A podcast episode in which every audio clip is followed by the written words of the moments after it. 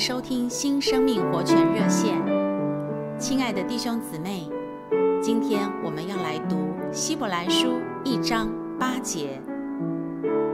神啊，你的宝座是永永远远的，你国的权杖是正直的权杖。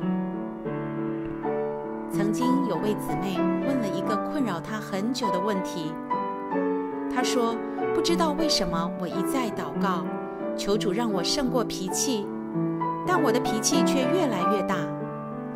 我知道主是我的救主，为什么他不拯救我脱离坏脾气呢？我知道他的生命是大能的，为什么他大能的生命不能胜过我这小小的脾气呢？亲爱的弟兄姊妹们，这位姊妹所说的非常合理。主的生命在我们里面是大能的生命，为什么连小小的脾气都不能胜过呢？其实，问题不在于是小麻烦或大麻烦，而是谁在宝座上。如果我们限制神，拒绝让他在我们的生活中登宝座，我们再怎么求都没有用。我们必须让他在我们里面登宝座，让他来管制我们的说话和生活。这样，每一个仇敌都会被征服。我们不需要为软弱祷告，因为神若在我们的生命中，在宝座上有地位，每一个仇敌都会被打败。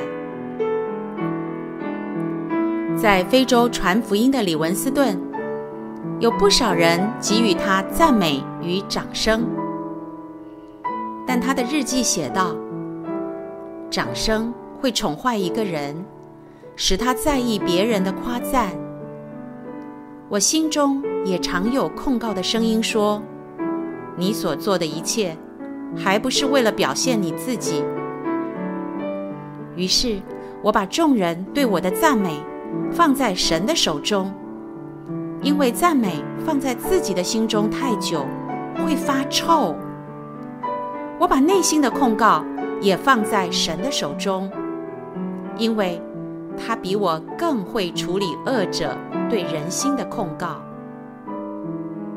我知道神所看重的不是伟大的工作，而是以神为中心的侍奉。李文斯顿的一生，确实一直让里面的基督登宝座。遇到任何大小环境，他都祷告主，仰望主，不偏离主。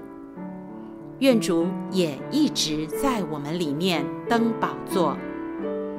谢谢您的收听，我们明天再见。